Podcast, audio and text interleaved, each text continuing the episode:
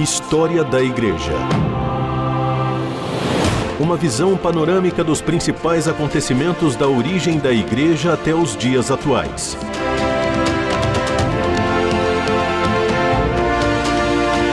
A apresentação do pastor e historiador Marcelo Santos.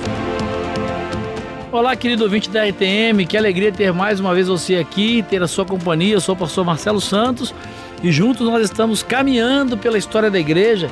Nós estamos conversando aí sobre os concílios ecumênicos e o período ah, das guerras, né, das duas grandes guerras, e a gente vai entender um pouquinho hoje como é que fica a Igreja Católica dentro desse contexto. Um dos resultados da guerra foi a submissão ao domínio soviético de territórios imensos da Europa, tanto oriental quanto central. A maioria dessas nações era predominantemente católica, mas em todas elas havia minorias protestantes significativas. A região da Alemanha que ficou sob o controle soviético foi o berço do protestantismo, onde a população era esmagadoramente protestante. Isso vai gerar problemas entre protestantes e o regime comunista e vai levar a um diálogo crescente entre marxistas e protestantes. A natureza das relações entre o Estado e a Igreja variava de país para país e de época para a época.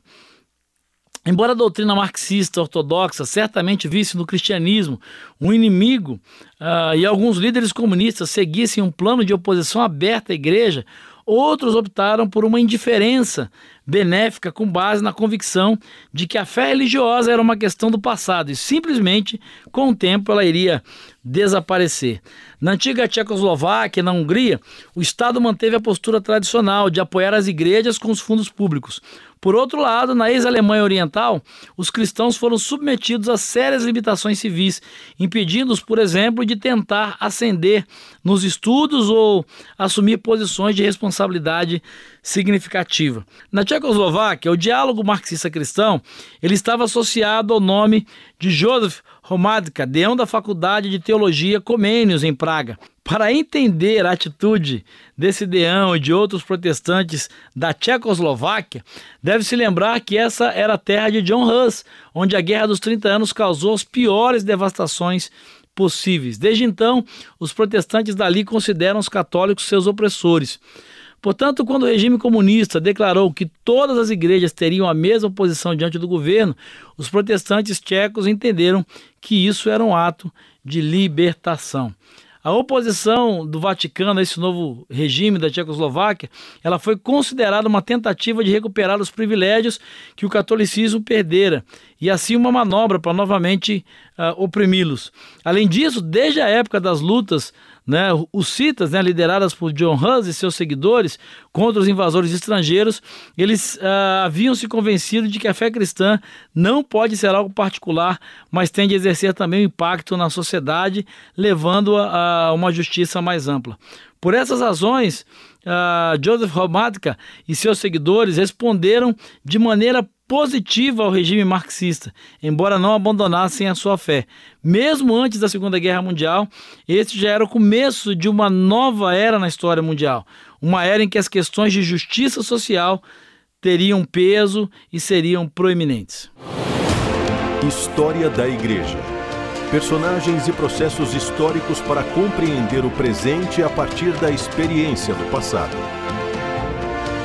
Já em 1933, né, a gente chega nesse período aí, uh, esse Deão já havia se pronunciado contra os perigos do nazismo.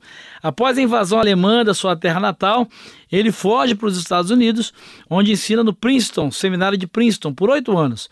Nesse tempo, ele viu confirmar a sua antiga crença de que muito do que passava por cristianismo nos Estados Unidos era pouco mais do que justificação da democracia liberal e do capitalismo. Além disso, ele se convenceu de que os cristãos não seriam desviados pelo ateísmo marxista, pois o Deus cuja existência era negada pelos marxistas não passava de ficção.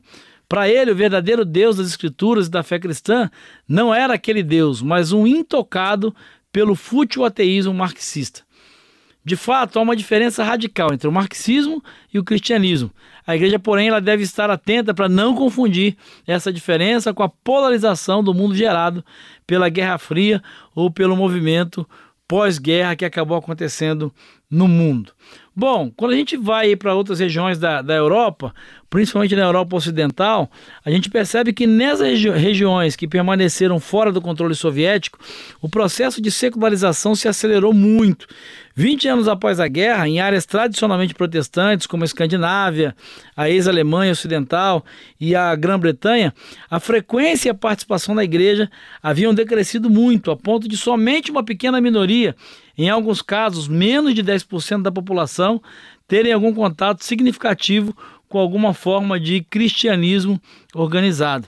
Nesses territórios, a questão que mais preocupava os líderes e teólogos cristãos era a relação entre o cristianismo e a concepção moderna e extremamente secular acerca do mundo, né, um assunto uh, com o qual Dietrich Bonhoeffer, que é um teólogo bastante conhecido, um personagem histórico que tem um papel muito importante, ele vai se debater muito tempo quando durante a sua prisão no período do nazismo.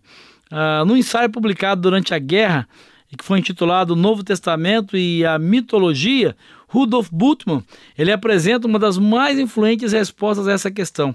Nesse texto, ele argumenta que a mensagem do Novo Testamento ela está oculta em meio a mitos e que, para ser ouvida hoje, ela deveria ser demitizada, ou seja, deveria se tirar os mitos e tudo aquilo que havia se inserido na pregação do Evangelho na época, para que pudesse haver um resgate né, do Novo Testamento e da pregação do Evangelho e do Novo Testamento uh, na sua essência.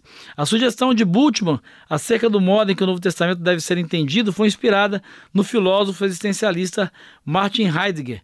No entanto, esse aspecto uh, do seu programa não foi tão amplamente aceito quanto o seu chamado à demitização.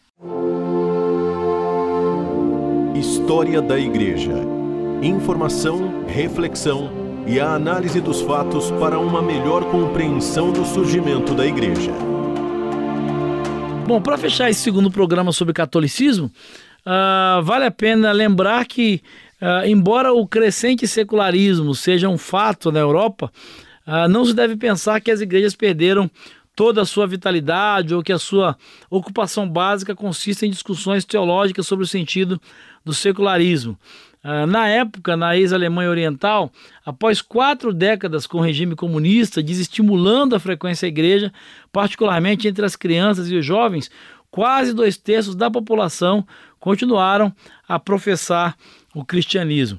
Em 1978, o governo finalmente chegou a um acordo com as igrejas, prometendo cessar a discriminação contra as crianças e os jovens cristãos, permitindo as grandes reuniões regionais e nacionais e autorizando a construção ah, de muitas igrejas. Em 1983, vale a pena a gente citar aqui e demarcar esse período, o governo e as igrejas, incluindo a Católica Romana, se uniram numa tensa aliança para a celebração do quinto centenário do nascimento de Lutero.